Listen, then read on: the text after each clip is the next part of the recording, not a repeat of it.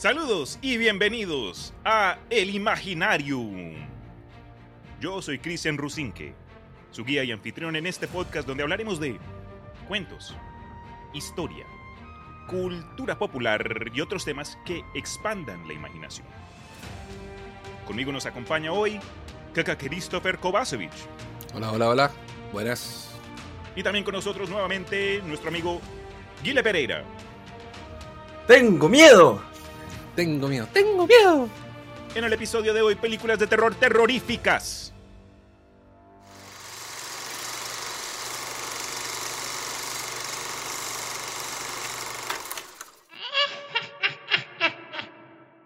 Estamos nuevamente en el mes más terrorífico del año y como episodio adicional, en parte por culpa de que el episodio del mes llegó tarde, hoy nos reunimos con el equipo de Cine Cutre para discutir películas de terror que nos han aterrorizado personalmente y también vamos a hablar acerca de películas de terror interesantes, algo ah, diferentes.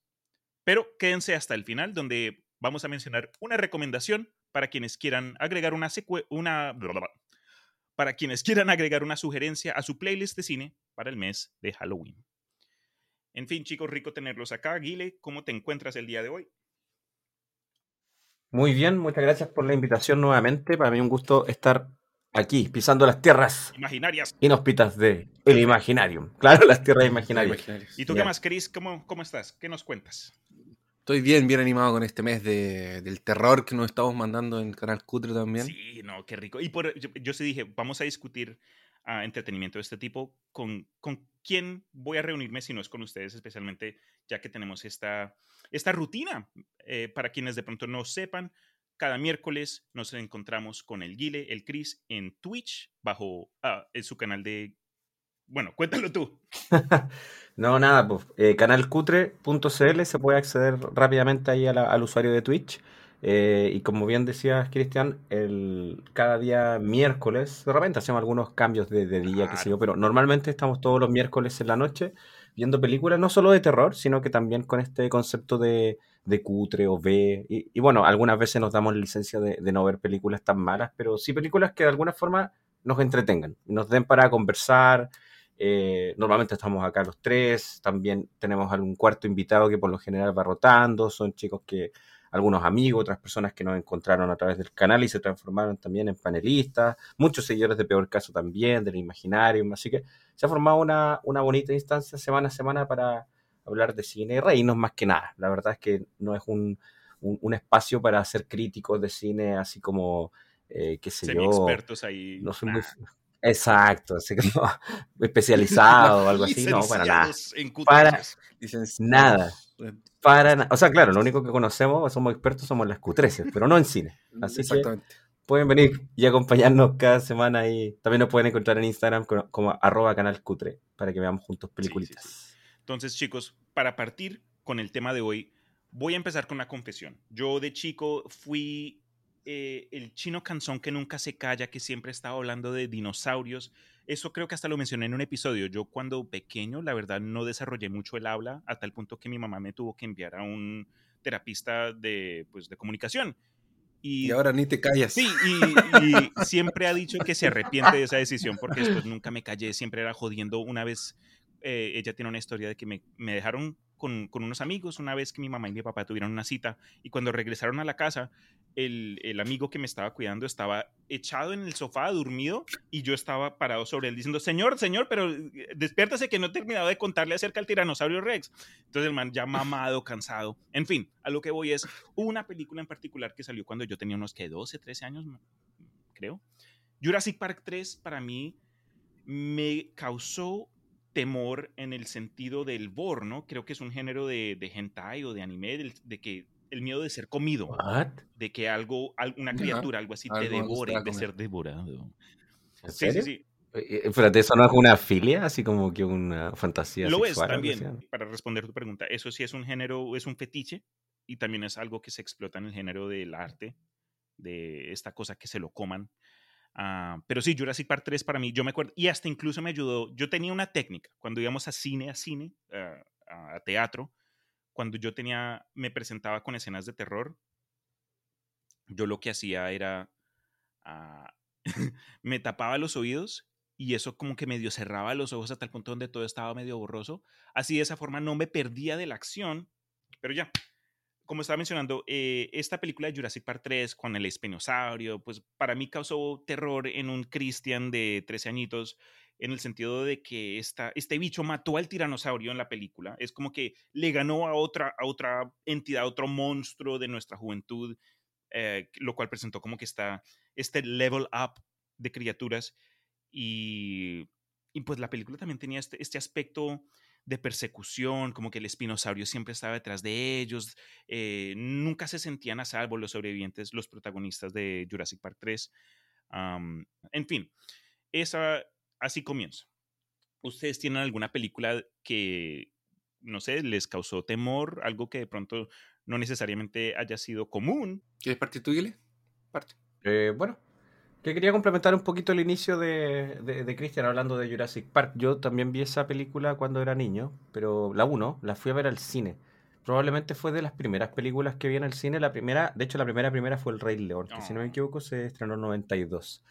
Y después el año siguiente, el 93, se estrena Jurassic Park y me acuerdo que mi mamá me llevó a verla al cine y me tuve que tapar así igual que tú así en muchas partes cuando mostraban bien de cerca el tiranosaurio, imagínate una pantalla gigante y uno siendo un niño así de, no sé cuántos años tenía ese, el año 93 tenía tenido 4, 7 años. Entonces me asustaba, así como la pantalla gigante, el tiranosaurio, y yo me tapaba así con el brazo de mi mamá y, y le preguntaba si ya había pasado o no. me decía sí, sí, y voy a seguir mirando. me pasaba harto de que me tapaba, me acuerdo también que me pasó cuando vi cuando chico la, como los trailers en la tele de, de Chucky, el muñeco diabólico. Eh, también me tenía que tapar así. Y, no, era terrible.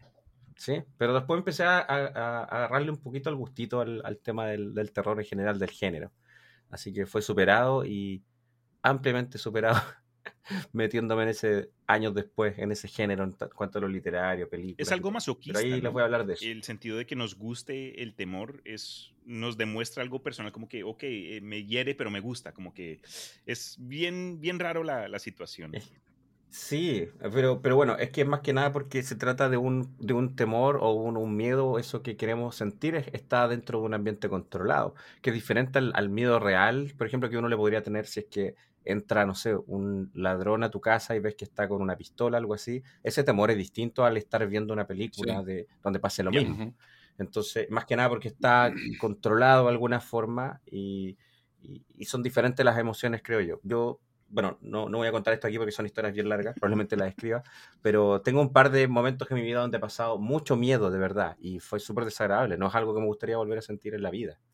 De hecho, un episodio en particular cuando era pequeño, que era algo así, creí que alguien había entrado a mi casa a robar y, bueno, eh, estaba más chico y, claro, y no se parece en nada a ese temor que uno tiene cuando está viendo una película. Claro, hay, hay, en mi opinión, hay ciertas cosas en la vida que de pronto te, en ti reflejan un estado emocional donde pierdes el control. Imagínense ustedes, porque una cosa es, ah, ok, eh, las cucarachas, ay, les tengo miedo a las cucarachas, entre comillas, pero es otra cosa sentir una sensación de la cual te desprende de tu estado mental, te desprende de tu control eh, eh, del cuerpo. Es, es una, sí, no es nada que desearía a mis seres queridos. Pero continuando con el tema, entonces, Chris, la misma pregunta, ¿hay alguna película de terror que para ti te, te, te dejó traumado? Yo voy a continuar con el mismo tema porque cuando yo fui a ver Jurassic Park al, cine. Capítulo de dinosaurios. Eh, sí, básicamente. También, también. Yo fui a ver la primera, la fui a ver al cine y también. Me dio mucho miedo. Yo creo que nunca, yo creo que más que nada porque nunca habíamos visto algo tan gran, grandioso en ese sentido. Y lo hicieron bien con sus efectos prácticos. Estaba muy bien hecho. Entonces el, rugido del tiranosaurio. Y, tenía toda una construcción de tensión porque te mostraban el agua así haciendo tum, los, mientras llegaba.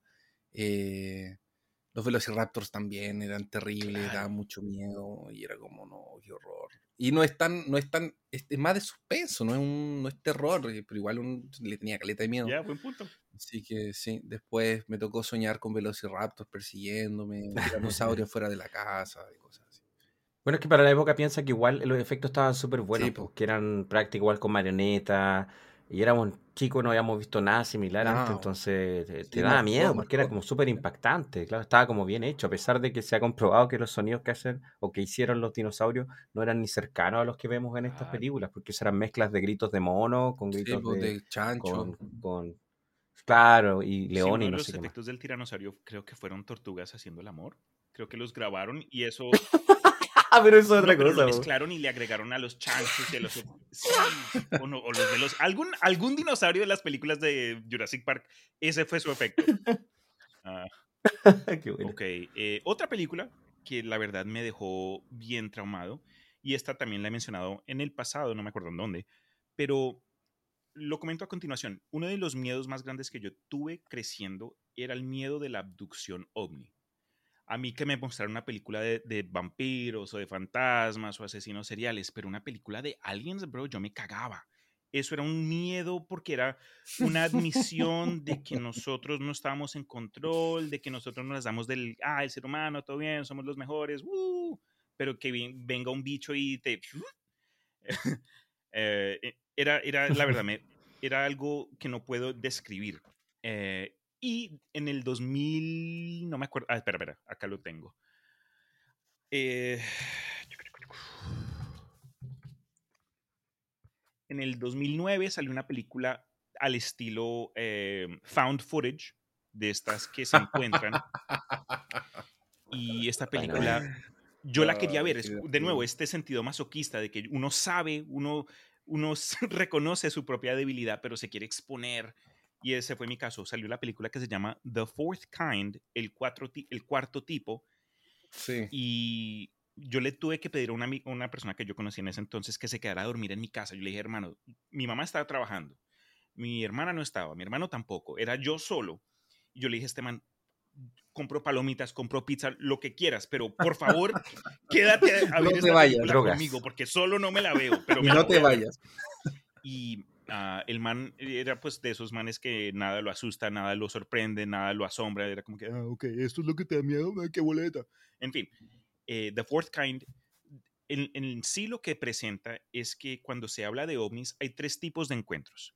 El primer tipo es como que algo que el vecino te dijo, ah, el otro día yo estuve caminando y por ahí vi una luz en el aire. El segundo tipo es cuando tú mismo ves, am, ves eh, este, este objeto volador no identificado. El tercer tipo es cuando ellos se comunican, hay algún tipo de comunicación entre, entre tú como individuo y estos supuestos seres.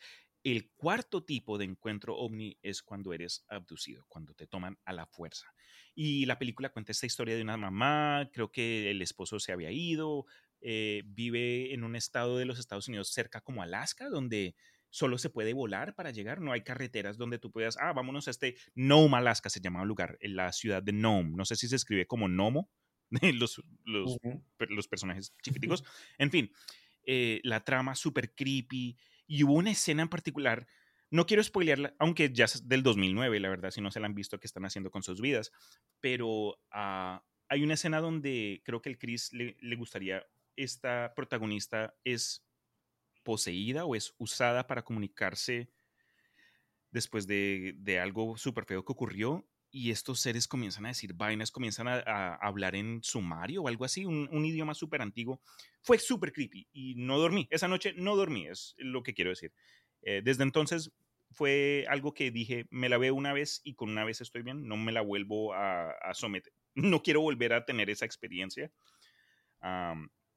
Pero, pero fuck, me- la verdad me dejó con, con traumas que creo que hoy día todavía estoy superando. Sí. Y eso es raro, de- eh, es raro con las Bueno. películas de este tipo, de found footage, porque la verdad la mayoría de las veces a la gente lo que les produce es mareo más que nada. La gente, eh, Sí, lo que, lo que pasa es que la, la, esa de Fourth Kind no es de found, o sea, no es found footage, es, es otro estilo, es Es que documentario. tiene, es que tiene una Claro, es mezcla. real- sí, claro, es, tiene una, es como un, un mockumentary. Sí, sí. ¿o no ¿Sabes que tiene hasta a. Mila Jokovic, esta vieja de, Sí. de- que estuvo en el Sí. sexto sentido, Monster Hunter, Resident Evil? ¿De qué te sexo No, sentido? ah, el, el quinto elemento, me bro, qué confundida ni la hijo de puta. El, el quinto elemento es lo que quería decir. que tiene que ver el sexo sentido. me confundí. Vi otra versión. Cristian, vi otra versión de la película. No, y en esa no sale ni la Mila Jovovich. Ok, ok. El quinto elemento. Espérate, ¿existe? Ah, no, no, no Ah, existe. qué buena, güey. El sexo sentido. Sí. Bueno, esa película mezcla, eh, claro, como una recreación de esta historia que está contando po. Cristian y además insertan así como found footage o como, o no found footage, pero de alguna forma como cintas reales como de las personas que vivieron esos eventos. Eso. Ahora, igual al final de los créditos te sale que eran todos Claro, actores. ¿no? Pero te ponen esa doble, es como que te dicen que es una interpretación, pero que está basado como en las cintas reales. Sí, sí, sí. Una cosa así. Claro. Porque, bueno, para todo esto, porque no dijimos de qué era la película, pero hay una, una, una psiquiatra, una psicóloga que hace regresiones de gente que supuestamente eh, fue abducida. Y es sobre eso. Y ahí empiezan a pasarle cosas a ella también. Claro, como que esta señora dice, ah, estos, estas últimas noches no estoy durmiendo, no estoy durmiendo muy bien. Y después se somete a estas, este, este psiquiatra que le ayuda a recordar lo que ocurrió durante las noches donde no estaba durmiendo bien. Y, bro, lo que dice, los sonidos, oh, ugh, tremendo, tremendo. Usted les pregunto acá de forma casual, pero Guile, ¿tú a qué, te- tú a qué le tienes miedo? ¿A qué le tengo miedo? Uh, hace mucho tiempo que no me preguntaban eso. Me pillaste desprevenido. No, no, no voy a tener una respuesta preparada, así que voy a decir lo primero que se me venga a la Sí. mente. Eh, pantalones. No. Pantalones asesinos. Con razón siempre está desnudo. ¿A qué le tengo miedo? Eh, yo creo que algo súper racional. Eh, quizás no a la, a la, a la muerte en sí, pero sí quizás al, al sufrimiento así extremo, físico o, o- o sentirlo por, por otro. Creo que el miedo a la pérdida, a- así como repentina, es una de las cosas que más me persiguen el día a día. No quiero llamarlo, ¿ah? así que no voy a Claro, entrar claro. en detalles, pero bueno, es como lo que uno se imagina que se te vaya, qué sé yo, algún ser querido sin aviso, por así decirlo. Creo que eso me aterra pensar en qué puede pasar. Eh, Y Chris, a ti en lo personal, como que cuando viene al, al horror, ¿hay algo que, a, a- a lo que le tengas miedo? Sí, que me entierran vivo o algo así. Ah, Pues- claro. Despertar como en un ataúd adentro, así como encerrado Claro. sin poder salir. no sé. Esa ese, y creo que eso también en sí lleva a un nivel de claustrofobia, ¿no? Entonces es como Sí. que el nivel 1 es claustrofobia, el nivel ya avanzado es boom, quedaste eh, bajo seis pies de tierra porque alguien malentendió que estabas ebrio y dijeron, no, el man se murió. Se murió, sí, no. Yo creo que eso sería lo que. Tienes me- que hacer la técnica de Kill Bill para poder salir Ah, de sí, la- el One Inch Punch. Ujú. Hay, hay una película del Ryan Reynolds, parece que. que es, que es enterrado vivo. Es bien mala. No es bien mala. Recomen- recomendaciones de Ok. cosas de no ver, que no ver, de acuerdo al Christopher. El, eh, a- a- tú te hablaste de Fourth Kind y yo me acuerdo que cuando vimos Alien Abduction en Canal Cutre, para mí fue un tema, porque yo cuando la vi la primera vez me remorí de miedo. ¿Sí? Me dio mucho miedo, Cuéntanos, mucho, cuéntanos. mucho, mucho, mucho miedo. Porque yo, no, estu- Eh, yo no la- estuve presente en Canal Cutre cuando se vieron esa. Creo que para ese entonces todavía no había llegado, no me habías invitado. El- esa vez parece que no pudiste Pero estar, no desconozco la película, entonces la verdad. Pero vimos al... Hace, fue hace mucho tiempo. Vimos, fue- fue hace caleta. Vimos Alien Abduction y oye, fue horrible, fue horrible. O sea, eh, es, es de- como es fan food, está como mal hecha y todo. Claro, los monos se nota que son de mentira, pero es como que igual a mí me da terror. Me da terror, me da terror. Esa, esa cuestión de abducciones a mí me, me, me mata. sí. me da mucho miedo. De hecho, está esa, hay otra que es la que dijiste tú, de Fort Kind, y hay otra que me, que me, da, me da mucho terror, que es la del... Que, que, que lo, lo raptan al, al tipo, lo raptan, van cuatro amigos en una camioneta, son leñadores, de hecho se supone que estaba en un... Sí, Fire in the esa Sky. muy conocida. Encuentro Fire cercano the al Sky. tercer, ¿o no? Fire in the Sky. Ah, ah, ya. Es, Ah, no, era encuentro cercano, esa no, la otra. Basado en una historia real. Se supone que es basado en una historia real. sí. Después el gallo cambió las versiones, no sé si es más o menos medio trucho lo que, lo que contó el gallo, pero, pero eso. Eso también me dio caleta miedo. La, pel- mucho, la mucho. película que te dio mucho miedo verla de nuevo también, Sí. Christopher, que fue esta de Alien Abduction, de la cinta de la familia MacPherson, salió en el año 98 y yo me acuerdo que la vi ese mismo año, así en VHS, Sí, cuando era chico, o sea, en el 98 tenía 12 años. Y también yo estaba, pero tiritando. Probablemente fue, esa fue la, mi primera película ever que vi fan footage. Entonces, sin entender el género, siendo chico, tú piensas que es real. Efectivamente. Claro, que alguien te dice, no, encontraron esta cinta en una parte, mira, y como está mal grabado y el tema de que te muestran ahí como las cosas del VHS, entonces tú dices, esto no puede ser una película porque no, lo editaron y alguna cosa así. Entonces, bueno, al año siguiente sale el proyecto de la bruja de Blair y eso fue un cuento similar. Yo me acuerdo haber visto esa película rinconado en una esquina así en mi cama, como... y eso que la vi de día, estaba muerto. Esa fue mi, mi, primera experiencia con ese género, la bruja de Blair, y creo que en sí ayudó como que a, a explotar el el concepto, ¿no? Porque desde entonces, antes de eso no habían muchos de, ese tipo, o, por lo menos muchas hechas bien. Sí. No, no había, no había, no había, no había. Sí, de hecho, creo que creo que Alien Abduction fue la primera, así como que salió para, para VHS o, algo así. Qué loco, man. Ahora, pero eso es como miedo de, de, hablamos de aliens, hablamos de, ser comido. Y otra que me dio mucho, mucho, mucho miedo fue aracnofobia aracnofobia a mí me también me causó un trauma. Yo creo que, yo creo que eso me despertó una aracnofobia que no se fue nunca más. Claro. Pero Vamos a verla en el calar, entonces la estoy notando. Esa película es terrible. me dio mucho miedo esa película cuando era chico. Las arañas me dan miedo en general. Entonces, como que la película aumentaba todos los temores que alguien le tiene, que lo tiene todos los temores que alguien ya le tiene a las arañas, eso como que lo agarra y lo, lo eleva.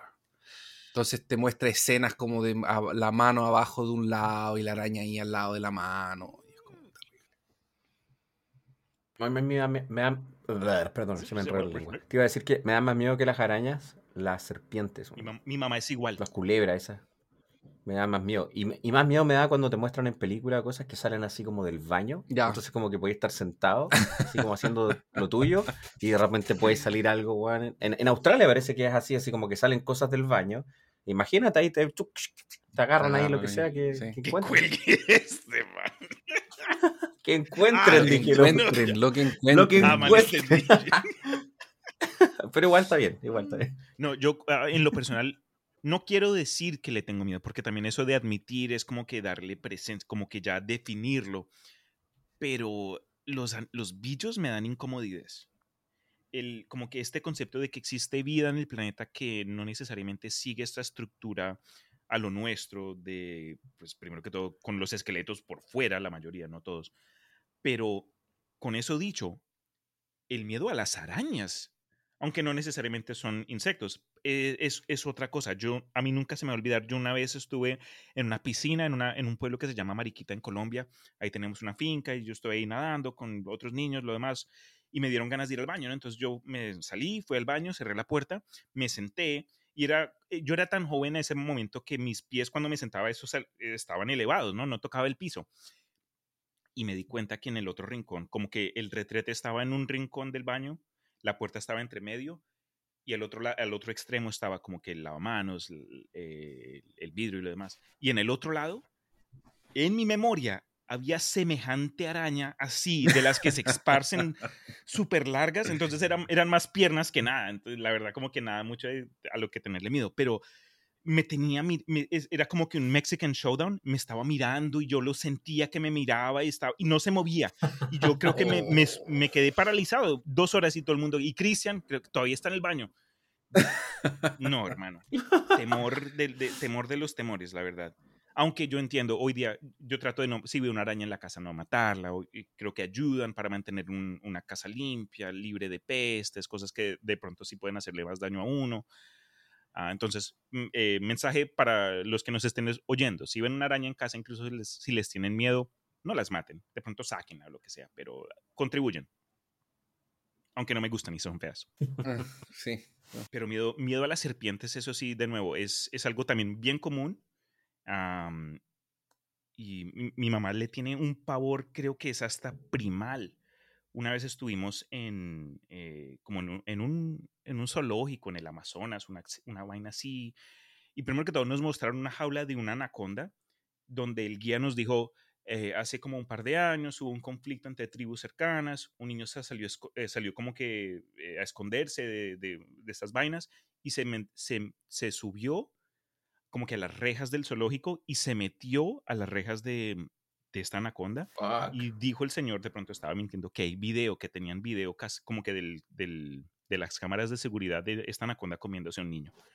Oh. Ah, y por otro lado, entonces también como que dándonos mención de, de- de la flora y la fauna de, pues, del Amazonas, porque el Amazonas es un lugar hermoso, peligroso, pero hermoso. Y tenían una, creo que la serpiente más antigua de 200 y pico de vértebras, le quedaban como tres. Entonces era inofensiva. Entonces la vaina era como que, ok, tómense fotos con la víbora más, más vieja. No era, no era anaconda, era Ajá. otro tipo de, de- de- de culebra. Y se la pusieron a mi mamá y ella apenas le tocó la- los hombros, ella... ¡fua! Y de, tres vértebras le quedaron como dos. No, ella ni, ni peluches, ni peluches. Nada, nada, nada en Oh. forma de culebra le gusta. Entonces no estás solo, Gil, es lo que estoy tratando de decir. No, you're not alone. Sí. Bueno, an- antes de que crucemos a, a películas de pronto diferentes del género del terror, ¿tienen ustedes alguna otra película así de miedo que de pronto les haya impactado? Yo la película que más me dio miedo en mi vida, y esto de aquí es verdad, yo creo que la película que yo creo que la película más terrorífica que yo he visto es Hereditario.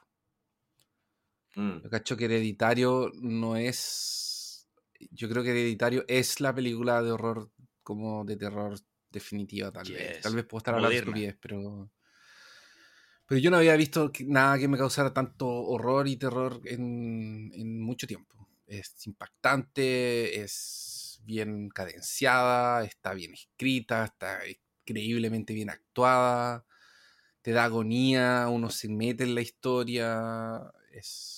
oh, Es trágico es- esa vaina. Oye, esa película es increíble. O sea, yo, yo, ah, yo no soy muy fan de las películas de terror, de hecho no veo muchas. Oh. Eh, y, y de hecho, esa de ahí como que eh, Sinara me, me dijo que la viéramos, que la viéramos, que la viéramos, ya. La vimos y loco, fue terrible. Para mí fue horrible. Ese director, Ari Aster, creo que Hace está eh, inyectando una nueva vida al género del terror, Sí, porque es- sí. en, en cada película que ha sacado, creo que ha sacado como dos o tres, se ha encontrado una forma diferente de demostrar la capacidad del ser humano a, a experimentar estas sensaciones. Él hizo La Bruja, porque La Bruja también es increíble. Sí, La Bruja es buenísima. sí, la bruja es tremenda. Es artísticamente y, se- y hablando del concepto, la ejecución, es tremenda. La- mi parte favorita y es la parte más chistosa de la película entera es cuando el papá de estos chinos en la bruja lo mata a esta cabra. Es, es- no, Sí, yo no sé por qué le encontré, le, le encontré tan graciosa. lo encontré gracioso, no siempre es gracioso. Ya. Y él, él también fue el director de Midsommar. Lighthouse, ¿no fue? ¿De cuál? Ah, Midsommar. Midsommar. Lighthouse no Midsommar. fue, no. No, Lighthouse él fue otro, pero esa también fue chévere. A mí lo que me gustó de Lighthouse no necesariamente fue el concepto de miedo porque fue más romántica. En mi opinión, The Lighthouse eh, o El Faro fue una película que contó una historia basada en personas, no necesariamente una idea así que, ah, súper terrorífica, aunque de ambas maneras el concepto de estar viviendo en un, en un faro por meses eh, con solo otra persona, obviamente va a ser algo como que incómodo. Pero lo que me gustó de, de- de esa, de, de esa película fue la actuación de ambos. eh, Willem Dafoe, el man, bro, tremendo como siempre. Y el otro man, el Robert Pattinson, que solo yo lo había visto como pues como el, el- el Cedric Diggory de Harry Potter o el man de Twilight. La verdad no le había dado como que Sí. la oportunidad para presentarse como que un actor en algo un poco más serio o más seco. Y am- ambos, la verdad, se, se 10 de 10, en mi opinión. Ya tenemos que hacer una corrección aquí. El, el Robert Eggers fue el director de The Witch, The Lighthouse y Oh. The Northman. Uh, The Northman, tremenda. No de miedo, pero tremenda la película. Pero es tremendo. Pero él fue él. Ok, fue ok, él, ok. fue No el, Ari el Aster. que hizo The Witch. Ari Aster no fue el Ari que hizo. Midsommar, Hereditary. Eso. el que- ok. Pero concuerdo, Hereditary, regresando a tu punto original, la verdad, esa fue una- un ejemplo de película moderna que a mí también me dejó traumado. Pero Guile, dale. Los tenía también anotado acá en mis listas ambas películas, porque si vamos a conversar de terror, la verdad es que yo no les iba a hablar ni siquiera de, qué sé yo, de, no sé, El Exorcista, cosas así, que es como lo típico que uno dice, ah, terror, y veamos películas antiguas. El, el cine de terror obviamente tuvo una, una importante, así como apogeo, por así decirlo, el- hace varios años atrás. Hay muchas películas de las décadas del 80 y los 90 que marcaron generaciones, qué sé yo, eh, y que incluso hay muchas de ellas que no han envejecido mal para nada. Pero a partir de los años 2000 y ya acercándonos a, esta época que estamos viviendo, post-2015 y con todos estos cambios a nivel cultural, ha tenido un segundo renacimiento, porque el, cine de terror, yo que, igual lo vengo siguiendo hace mucho tiempo, desde chico, tuvo en algún momento una como que decayó de alguna forma, como que no, no empezaron a salir cosas muy buenas, yo creo que probablemente eso entre finales de los 90, digamos entre el 2000 y el 2015, como que muy pocas películas que realmente destacaron. Eh, muchas veces fui al cine, salía decepcionado por lo que veía en el cine, y cada vez que quería ver terror tenía que buscar algo antiguo. Entonces, ahora, en estos 2000 y algo, han empezado a salir muchas películas. Lo curioso es que todas las que marqué aquí para conversarles, un poquito, al menos brevemente, son todas post-2017. Sí.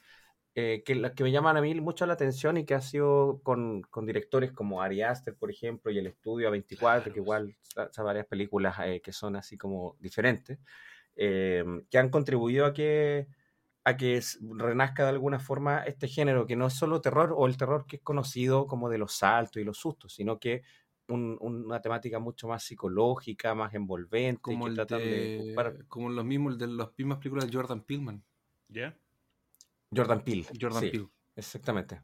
Así es. Y el otro es el que tengo acá marcado, que es el Alex Garland, porque, bueno, ya hablaron de Hereditary, de Midsommar. Bueno, no hemos hablado de qué se tratan, pero son recomendadas obviamente para el, público, son tramas así bien particulares, diferentes por así decirlo. Sí, con, y con, siento que ambas, eh, Hereditary y Midsommar, tienen así como actuaciones súper intensas, hacen que te metas mucho en, con los personajes y te involucres tanto que sientas en parte hasta el, terror que ellos mismos sienten, la incomodidad, la ansiedad, se traspasa al, al, al, ¿cómo se llama? Al, a eso mismo al televidente, al espectador, esa es la palabra, a la audiencia. Se traspasa. Yo creo que con esas películas quizás no sentido como un terror, pero sí sentido como una incomodidad y una ansiedad tan a tal nivel que cuando termina y uno tiene como ese alivio y dice, la pasé tan mal con esta película que es bastante bueno. En el fondo se logró el objetivo que buscaban al crear esta película. Eso es lo que quieren buscar en ti, que sientas una incomodidad,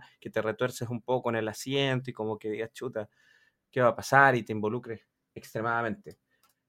Es otra película que iba a llegar, ahí les doy el paso a ustedes porque tengo más, pero no quiero hablar mucho rato. Es Men del 2022. No me la he visto. Vi el, este trailer, pero no me la he visto. Se llama Men de Alex Garland, director, mismo director de Annihilation, de Ex Machina, e, exactamente. 28 días después.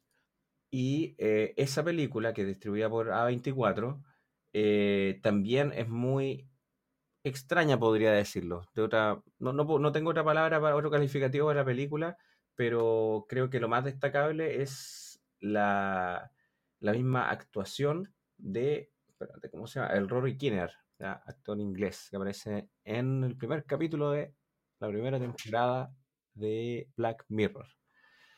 Eh, muy buen actor y hace un papel así como bien creepy. Bueno, más de un papel. Ahí van a darse cuenta los que vean las películas. personaje en esa película de Men, ¿no? Men sería hombres. y más de dos y más de tres, digamos. Uh. Tiene muchos papeles en esa película. no tenía el presupuesto. Te, causa también algo.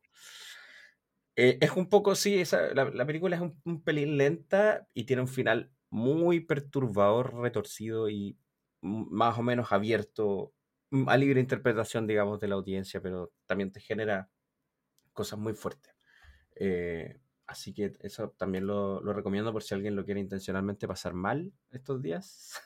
Vea Men del 2022, dirigida por Alex Garland.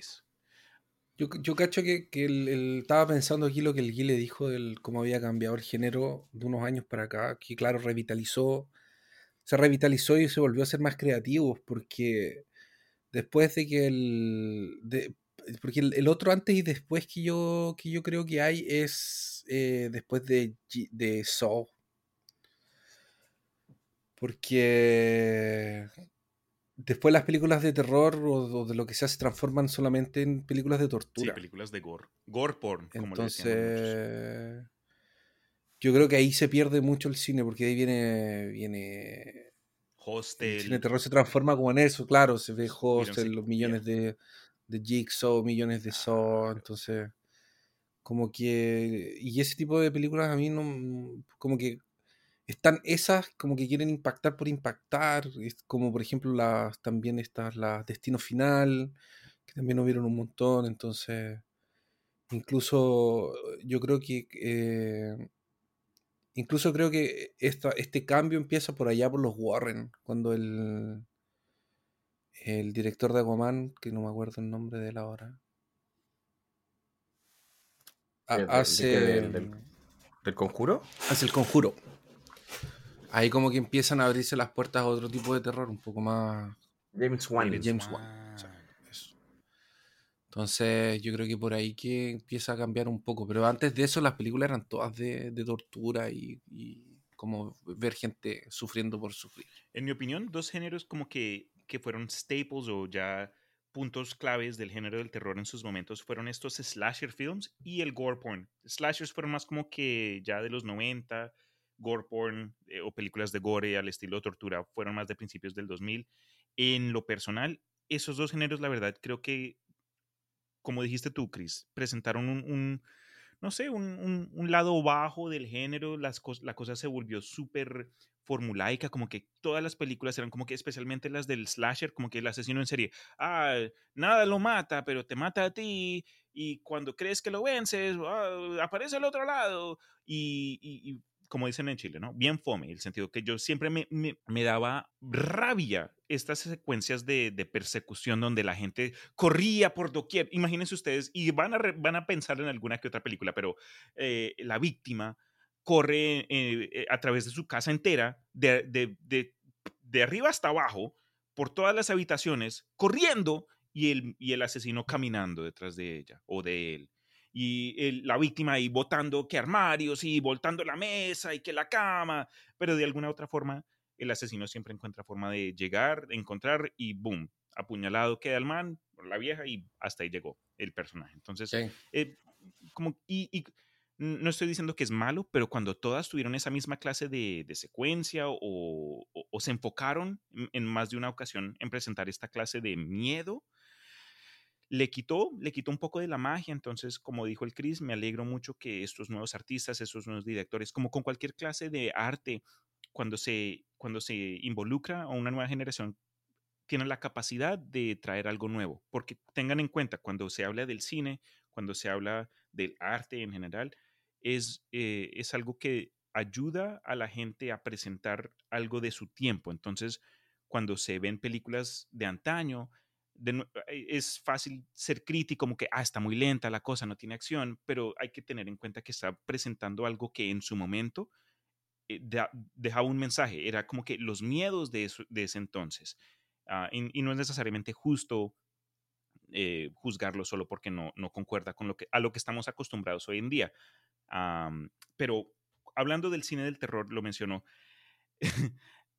de chiquis, mi técnica era cerrar los ojos cerrar los oídos, pero ya como que en mi, en mi forma adulta, lo que el cine del terror me ayudó a hacer fue desarrollar esta risa nerviosa. Entonces, sea, sea con quien sea, sea yo y Samantha o amigos, estamos viendo una película de terror y de la nada matan a alguien y se escucha una carcajada ahí en el fondo, todo el mundo, what the fuck. Entonces, si vamos, si vamos al cine cuando yo vaya a Chile de pronto en los próximos 5 o 10 años, espérenlo. Carcajaditas cristianistas. Ahí vamos a saber que estás con mucho miedo.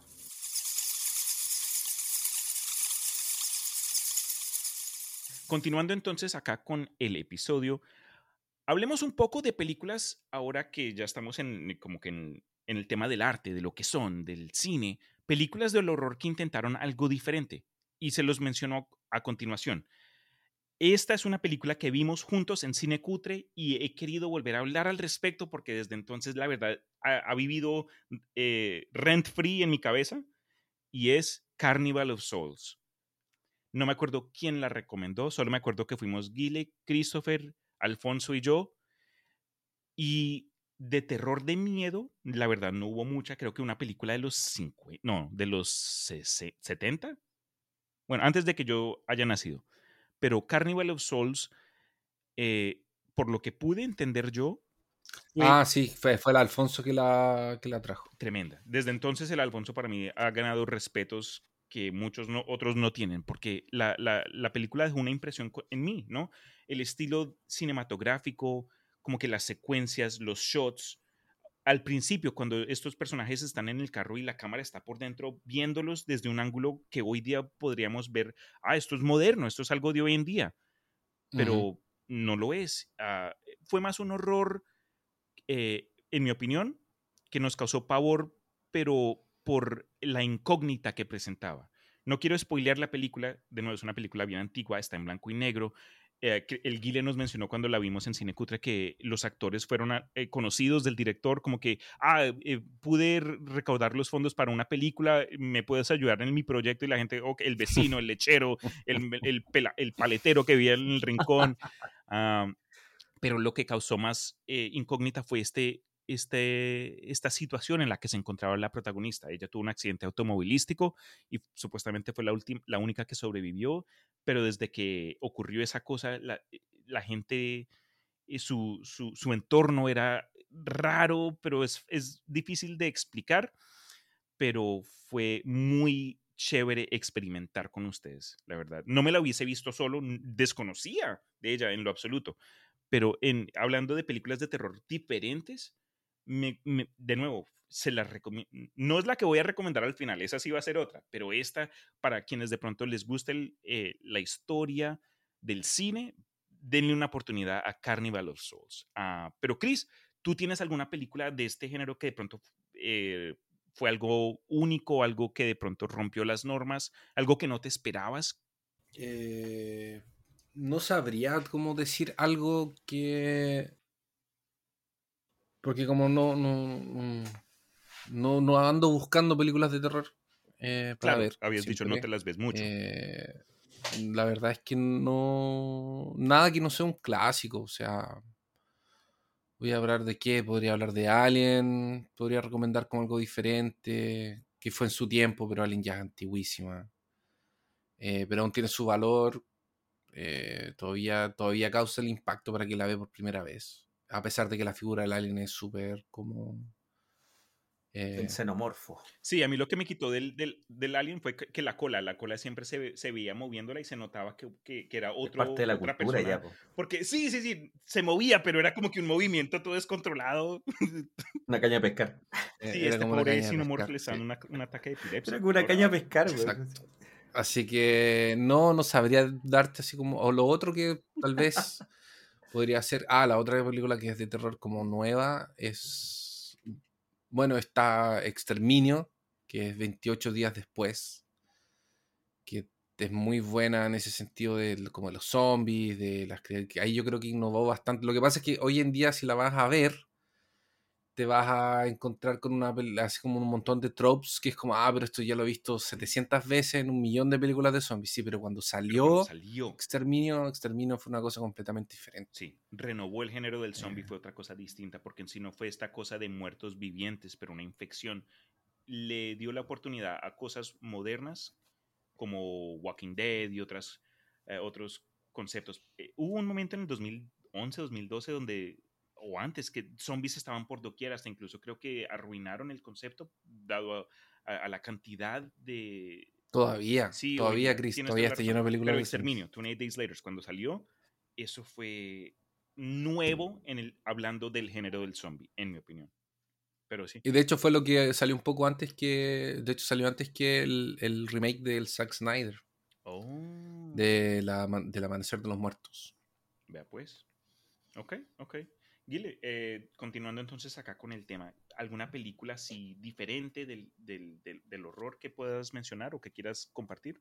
Em, sí, por supuesto, por supuesto. Tengo un par más de las que quiero hablar, pero cortito. O sea, la intención en este caso es que recomendemos las películas y que la gente las vea sin tratar de spoilearlas ni contar mucho de qué se trata ni nada. Quizás una idea nomás, pero las películas que yo más he disfrutado han sido las que no he tenido ninguna información al respecto, más que cuando alguien me dice Oye, es buena, anda a verla.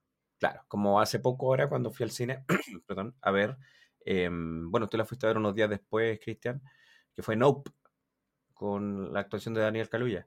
Eh, yo no sabía nada de esa película, solo me dijeron, anda a verla, es buena. y fui al cine a verla sin buscar, pero absolutamente nada. No vi ni siquiera un cartel, así un póster, un trailer, nada. Creo que de hecho ver trailer es como lo peor del mundo. Sí, te muestran la película entera. Es que se piensa que sí, un tráiler piensa que es un, un, aviso publicitario. Busca cautivarte, mostrarte grandes partes, montarlo de una forma que, que, parezca que es lo mejor y que, bueno, vayas a ver la película. Pero hay muchas veces que películas son horribles y que los trailers son espectaculares de dichas películas. Y es porque lo hace gente que, eh, y esto no me lo estoy inventando, esto lo he visto, ¿ah? eh, muchas veces los grandes estudios de película hacen pruebas con los trailers, hacen diferentes versiones y luego hacen, em, hacen, ¿cómo se llama? Espérate, esta disciplina, como, sí, sí, se meten con el tema del neuromarketing, meten a gente, las conectan al cerebro para ver qué sienten con ciertas escenas y, ven qué es lo que más funciona según lo que la misma mente de las personas les dice. Es como, ah, este tráiler generó más ansiedad, ese es el que vamos a tirar. ¿Cachai? Entonces, Sí, hay varios grandes estudios que invierten mucho en eso y, ojo, aquí no estamos hablando de, como que fuera algo muy oscuro del, underground, estamos hablando de que Disney ha hecho esto, no en el tema del, terror, sí, pero sí quizás con estas eh, películas que quieren generar emoción y, como ganas de ir a verla y todo, lo miden literalmente con personas. Ya existen máquinas, hay gente dentro de esa área que se dedica ahí a enchufar a la gente en el cerebro y todo, y eso es neuromarketing básicamente. Bueno, no, pero me quiero extender más con eso. Daniel Kaluuya. Daniel Kaluuya, que fue el que actuó en Nope, actuó en esta película que se llama unos años antes, eh, en 2017. Salió Get Out, También que en español. Muy buena. De Jordan Peele. Eh, exactamente. Bueno, de Jordan Peele también. Él, eh, no sé si está cara, está cara sí, creo que está como terror también, y thriller, intriga, thriller psicológico, digamos. tiene que ver como con eso. Y cuando la vi, efectivamente tampoco, como las otras que he visto, no tenía idea de qué se trataba. Simplemente leí por ahí que era buena, que la actuación de, Daniel Kaluuya era buena. Aparte que ganó Oscar a, guion original, Globos de Oro, BAFTA, etc. Ganó muchos premios. Y, y, la vi y me llamó mucho la atención. Me, gustó los quiebres que tiene la película porque pareciera que va para un lado, te genera una incomodidad también, como la ambientación. Y llega un punto donde tú dices, ¿qué está pasando aquí? Onda? ¿Qué, qué, de qué se trata esto? Y te empiezas a meter cada vez más en la historia. Eh, y sí, hay temas que generan incomodidad, como, que, como el tema del racismo, y hay muchas cosas ahí que, bueno, finalmente lo hacen una buena película. Tú terminas de verla, el final es, sí, digamos que es satisfactorio de alguna forma, eh, y, te queda una sensación así bien interesante. Esa película la he visto dos veces, la vería más de nuevo, de hecho. Estoy esperando que se me olviden varias partes de la película, un par de años más y verla de nuevo con alguien que ojalá no, no la haya sí, compartirla con alguien que nunca haya sido expuesta creo que es clave. Pero eh, hablando en lo personal, cuando vino a esa película de Get Out, la verdad, como un miembro de una pareja interracial, la verdad, me presentó pánico el Get Out. no quisiste ir a conocer a tu no, no, lo, dejo así. No spoilers para quienes no sepan de la película y quieran verla, pero, pero ya, fue... Bueno, la verdad ni mucho, pero lo deja uno pensando, ¿sabes? Sí, claro, claro. Eh, bueno, ahí, ahí tengo otra película. Dejo la, pelota dando bote para ustedes para que después contribuya con las últimas que tengo anotadas. Pero esa también la recomiendo un montón. Eh, hablando de películas así raras, diferentes del terror, otra que también eh, fue una recomendación de un amigo. Saludos a Alex Bonelli, seguro no está escuchando, pero eventualmente si le da la oportunidad, ahí el shout out. tuvimos él y yo y otro amigo como que un grupo chiquis de, de películas así y él eh, tiene un sentido de arte algo distinto ah, y nos presentó algo que cuando yo lo vi me tocó presentárselos a ustedes dos y yo sé que a ustedes les gustó mucho la película, la recordaron con mucha afección, pero estoy hablando de Society. Esta fue una película ochentera que de nuevo presentó en sí un, un horror psicológico, más que nada, como que este, este concepto paranoico de que todo el mundo está contra mí, eh, fue tremendo en ese sentido y mm, algo lenta, la verdad.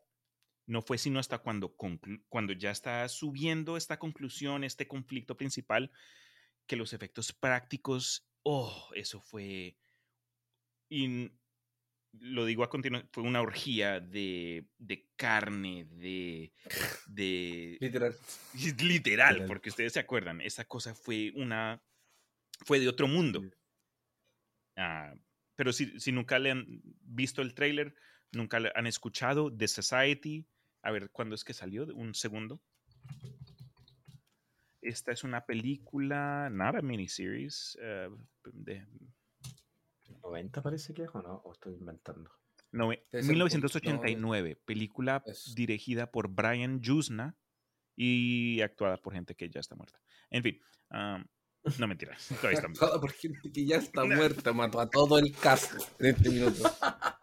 No, pero eh, fue una película diferente por- eh, para mí, en ese sentido, de que no fue a lo que estaba acostumbrado, el slasher film, que el pop-up scare, eh, fue algo más introspectivo, fue algo que de pronto, en lugar de presentar un miedo físico, obviamente lo tenía, pero eh, a mí como consumidor me abrió estos canales mentales de que, ok, ¿qué ocurre? ¿Qué, cómo, ¿Cómo reaccionarías tú en una situación similar? Donde tu- tus contemporáneos, tus eh, compañeros de clase, tus compañeros de trabajo, tu familia, te trataran como un algo que sería que, que tendría un propósito en el futuro, pero desconectado con el, con No, fue, fue incómodo, la verdad. Estoy, estoy tratando de, de no spoilearlo porque seguro alguien lo va a ver. Ah, pero, pero ya, The Society, esa es otra que quiero ahí votar como diferente, de terror, pero no del terror que ustedes esperan. ¿Cuál tenías adicional, Guile? Sé que ah, me acuerdo que habías dicho que tenías más que una. Sí, sí, tengo anotadas dos películas más que curiosamente hay una que no he terminado de ver. Eh, no porque me haya dado asco ni nada, pero no me entusiasma retomarla, pero lo voy a hacer para no dejar la película en el aire, básicamente. Y de la película que hablo es The Innocents, que es una película de Noruega del 2021. del Ah, parece que sí la cacho. No la conozco. Eh, mira, te voy a leer lo único que dice de la sinopsis, es como una línea y media de texto. Dice, durante el resplandeciente verano nórdico, un grupo de niños revela sus oscuros y misteriosos poderes mientras los adultos no miran. Em, no terminé de verla, pero no porque me haya dado asco o algo así, sino que, bueno, un tema técnico. Estaba viendo, estaba viéndola de un sitio de streaming y se cayó el Ah, sitio. y ok. bueno, se me olvidó retomarla después, pero mientras estábamos conversando eh, sobre qué películas íbamos a recomendar, me acordé mucho de esta y esa incomodidad que me hizo, que me causó la hora de película que vi. Y es más que nada, en una frase, crueldad, la crueldad inocente de un niño. Yo creo que Uh, todos en algún momento pasamos, quizás en- algunos en mayor medida que otros, pero por ejemplo, en algún momento todos disfrutamos, entre comillas, disfrutamos cuando éramos niños quizás de, de- de matar un insecto, algo así. Entonces, eh, eso que en algunos puede ser como una travesura, Una eh, en curiosidad. otros puede, exacto, en otros quizás puede forjar quién se va a convertir en el, en el futuro, que es algo que de repente en se ve en- películas, ¿cierto? Bueno, esto, esto no se trata de, de cómo se transforma algún niño en adultos, es de niño nomás, al menos hasta donde vi yo, eh, era solo de niño. Y, y esto sumado también a un elemento como sobrenatural, porque el mismo sinopsis dice de misteriosos poderes. Claro, tiene algo de sobrenatural el film, pero la verdad es que aunque le quitáramos, le quitáramos ese elemento, eh, seguiría funcionando súper bien la película y generándote la misma incomodidad. Así que el tema este de los poderes que le meten a la, a la película no son el componente principal de lo que te genera, digamos, ver esta película. Eh, la voy a terminar de ver porque me acordé de ella, eh, así que si la quieren buscar y es de Noruega, The Innocents eh, del 2021 es otra de las que tengo aquí anotaditas. Ok. La voy a terminar de ver. No la conocía, la verdad, pero con tu descripción, la verdad, sí activó algo dentro de mí que yo dije, esto sí suena como que perturbador. Pero con películas de pronto que no hemos terminado o no hemos visto, hay una que está en mi lista que también quiero presentar y es una película que ha tomado 30 años en ser creada. Y estoy hablando de The Mad God, El Dios Loco, que es una película hecha en stop motion y ha sido un proyecto de pasión de, eh, pues de la persona que la, que la ha, ha estado haciendo. Le tomó 30 años y, Sí.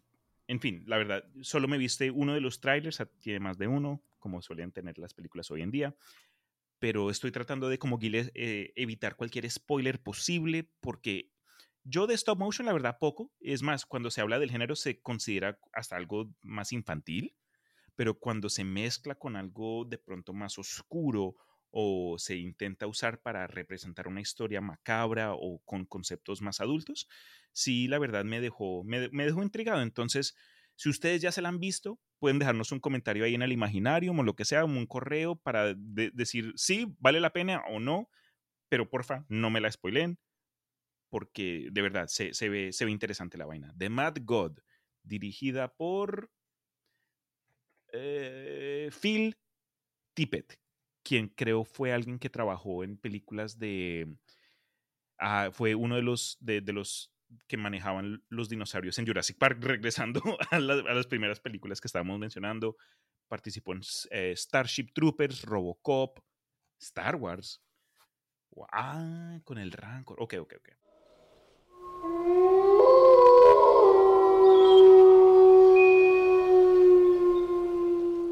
Pero bueno, chicos, ya estamos dándole un poco de fin a la vaina.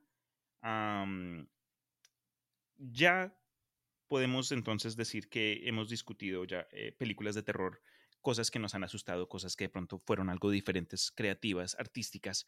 Pero si hay una recomendación, algo que si alguien te dice, ok, dale.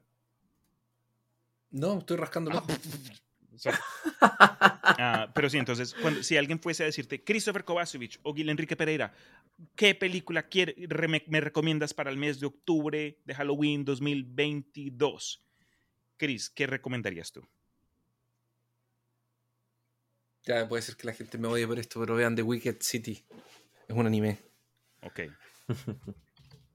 The Wicked City. The Wicked City. Es un anime antiguo, tiene, es de, tiene de todo, así que recomiendo que lo vean con criterio. Ok. Creo que hemos hablado de esto. Hablamos en el. Eh, Yo se los comenté. ¿no? En el capítulo de Akira. Cuando hablamos de Akira. Yeah. The Wicked City. Ok, recomendación de Chris: Wicked City. Del año 1987, parece ser. pregunta para Guile: si hay una sugerencia de película de horror ¿Qué presentas vos, Guile? Bueno, para empezar, estoy descargando The Mad God y The Wicked City, como el pirata que soy. este y eh, de las recomendaciones, bueno, directamente de todas las que les hablé el día de hoy, las recomiendo totalmente. Totalmente, bueno, la que de Innocence que no la he visto, no sé cómo terminará, no sé si es muy buena, pero igual en Film Affinity tiene un 6,9 de puntaje sobre 10 y ha ganado premios en el cine europeo, Cannes, Stitches, todo el tema. Así que puedo hablar de ella. Y me quedaba una más en el tintero, que si bien no es mi película ni favorita ni nada, fue una que la vi creo que en el verano pasado de acá de Chile, así como a principio de año. Eh, y me pareció interesante. La verdad es que como que mucho terror no tiene, es como un drama fantástico con toques de terror. Y la película es de Islandia llamada Lamp, como oh, cordero. Ah, sí, sí, oye, esa de ahí es... Es del 2021. Súper rara. Es rarísima, también es como un poco incómoda y es como, igual está súper buena porque toma como algunos mitos nórdicos y algunos, no sé si cuentos infantiles, pero como que de ahí viene y lo trae así como a la vida real y como con una narrativa que es bien envolvente. Buenas actuaciones, no tiene mal ritmo la película, un final que también encuentro que de alguna forma es como satisfactorio, eh, quizás no inesperado, pero sí bien hecho. Así que esa película me gustó, me interesó, también tiene buena nota, en, digamos, y también ganó premios y todo el cuento. Así que Lamp del 2021, una película de Islandia, dirigida por Valdimar Johansson. Johansson. Tremendo. Eso. Va a tocar buscarla. Eh, entonces, cuando viene a recomendación propia, algo que se me hizo algo difícil de no mencionar, especialmente cuando estuvimos bailando alrededor de, del concepto hace poco, pero la que, su, la que quiero mencionar yo es una película del 2019 que se llama The Vast of Night. En español creo que la encuentran como The Vast of Night. Ah, no, no encontré su versión española. Pero es una película moderna que demuestra 1950 o 40 de los Estados Unidos en un pueblito pequeño donde un par de chicos que trabajan en una estación de radio comienzan a detectar señales interesantes que están siendo recibidas por las antenas y se desarrolla en un misterio, algo Scooby-Doo en el sentido de que, oh, ¿qué está pasando?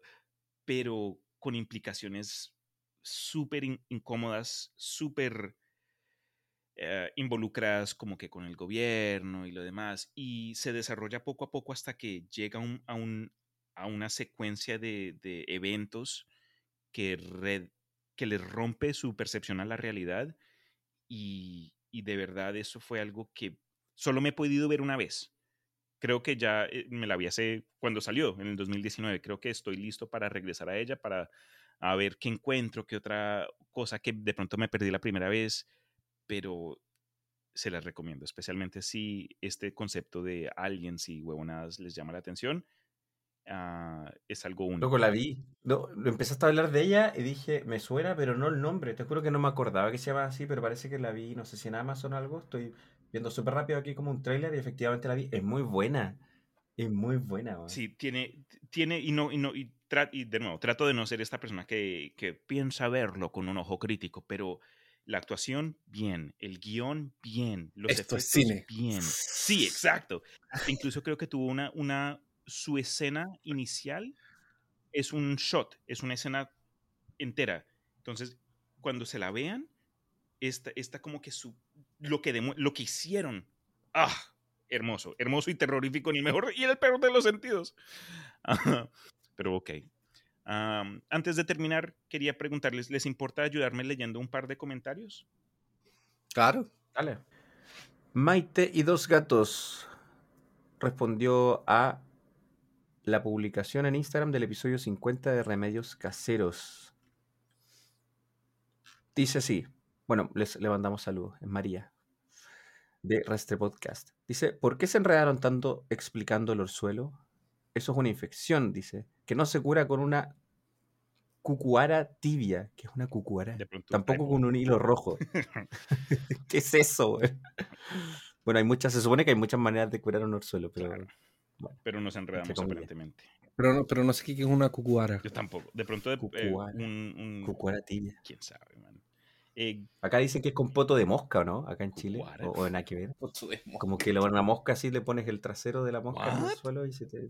¿Qué? ¿Pero qué? Pero bueno, yo he escuchado eso. A menos que esté muy distorsionado mi recuerdo, pero te juro que he escuchado que dicen que hay que eh, refregarse un poto de mosca. What the fuck? Dude, Remedios Caseros parte 2. Yo creo que te sale algo peor que un orzuelo si te pasa eso, creo una infección así de la, de la mierda. Apolo Solarus dice, hola Cris, hola. Hola. hasta ahora, eh, hasta ahora es, escucho el episodio. Gracias por la mención, aunque dices de mí arroba como si fuese un dinosaurio. ah, Apolosaurus. Sí, siempre me ah, la cago, no fue la verdad no sabía. Respecto a este capítulo, me pude reír demasiado. Ja, ja, ja, ja, ja. Con las cosas que salen de diarrea introvertida. Muy bueno, ja, ja, ja. Bueno, mi aporte de este capítulo en la cultura colombiana es el agua con jugo de limón exprimido, donde sirve para todo, desde bajar de peso hasta las náuseas, hasta los dolores, todo. Un saludo desde Bogotá y si algo es Apolo Solarus, un abrazo. Apolo Solarus, aprendido, no vuelvo a cagarla. Gracias y, lo siento. a continuación, una tesis que nos mandó Vanessa Hendricks para el mismo episodio 50 de Remedios Caseros. Por Instagram nos mandó lo siguiente. Ok, espera, ¿por dónde comienzo? Dice, creo que el orzuelo acá lo llamamos perrilla no sé, es como un grano interno o un absceso en el ojo. Y se dice que es por ver perros en coito o haciendo pipí o popó. en cuanto a remedios que he usado como madre es el de la niña no para de llorar y no tiene nada. Pipí, hambre, dolor, nada. Mal de ojo. Rezamos un Padre Nuestro y le pasamos un huevito por todo el cuerpo haciendo cruces en frente, cabeza, eh, brazos, panza, espalda, piernas, pies, porque todo tiene un orden. Ah, es consecuencia y todo. Y mira, yo no sé qué brujería sea, pero la niña se duerme en cansancio. Imagino, no lo sé, qué tiene que ver con la tranquilidad que percibe de uno al hacer eso. La relaja y cae, pero no está científicamente comprobado. Y lo que mencionaste del hilo mojado, el hilo mojado en la frente es mojado con saliva de la mamá. ¿What? De preferencia. Ah, preferí. Y debe ser rojo. Entonces, ok, ok, ok. Para no distraerme. Igual, no sé qué clase de brujería tenga ni cómo se conecte con el diafragma, pero funciona por lo menos en bebés. Funciona otro remedio que no utilicé, pero en mi casa decían era la saliva de embarazada en los piquetes de ah, en los piquetes de zancudo u hormiga. Frotar un ajo en el piquete de abeja para calmar el dolor, si funciona, y para no atraer más abejas. Voy a continuar en el episodio. Si recuerdo más, vuelvo a comentar. Y es más, recordó otra cosa porque nos terminó con la trilogía de comentarios. Gracias, Vanessa Hendrix. Abrazos. Dice, ok, último, último. Acá en mi tierra hay un árbol llamado anacajuita, de flores blancas, muy bonitas, y unas bolitas como de dos centímetros de diámetro. Esas las chupas y cuando se ablandan, las masticas y ayudan cuando tiene la garganta cerrada. Y para ah, sí, sí, sí. Y para cerrar, es importante mencionar que antes no teníamos la medicina como tal, sino que usábamos la herbolaria, la herbolaria, que es el uso de plantas, tallo, flores, frutos, raíces en tés, ungüentos, masticado, etc. Y de que ese conocimiento se desarrolló la medicina como, los, como la conocemos. Entonces, muchos remedios sí tienen bases científicas que se fueron perdiendo por cuestiones de transmisión de generación en generación. Hasta aquí mi reporte, Joaquín. No sé quién es Joaquín. Pero tremendo, la verdad. Eh, me alegro mucho que te haya gustado el episodio para querer compartir con nosotros tanta información. Ah, hay un comentario adicional, Guire, si quieres ayudarnos con este último que es de Cindy Witz. Cindy Witz dice, ¿qué? Las rebanadas de mi papá me salvaron de una pepera. ¿Qué es una pepera? no, no sé, la verdad. Pero, qué bueno que te salvaron, Cindy. Eso es importante. Ok. Espérate, dice las rebanadas de papa. Es que probablemente tiene que ser eso. Está con tilde, pero tiene que ser. Rebanadas de papa me salvaron de una pepera. Ah, sí. Vamos a ver qué es lo que es pepera. Googleémoslo. No sé qué una pepera tengo miedo de buscarla. Pepera, del Partido Popular Español. No, no, eso no. Coloquial, persona. ¿Qué es partido del Partido No, ¿qué? no, no, no sé. Delincuente, ¿qué es una persona pepera? Insulto elegante. Delincuente o persona de sí. Delincuente o persona dedicada a la prostitución que hace ingerir a su víctima una dosis de psicofármacos en pastilla para robarle posteriormente. Eh, no creo que se haya referido a eso. Pero igual lo intentaré si alguien me quiere robar, de ponerme rebanadas de papa encima. Exacto. Qué bien. Eh, el último comentario que quiero mencionar viene de un perfil de nombre Abroxos, Juan Pablo Vargas creo que es, por Instagram. Me mandó un mensaje por interno, decía, hola Cristian, quería felicitarte por tu podcast, está súper bueno, llegué a través de Peor Caso. Mi otaku escondido en mi adultez me insta a solicitar más contenido de anime. Saludos. No sé si este lo he mencionado antes o no, pero me doy cuenta que hace poco no, no leo comentarios, entonces hay un par que sí quería resaltar cuando viene a contenido otaku, creo que el Chris y yo nos caímos con respecto a las películas de anime y lo demás, pero no es por no querer, sabes, la vida continúa, las cosas pasan, en fin. La idea es seguir adelante con cosas de pronto un poco mejor definidas.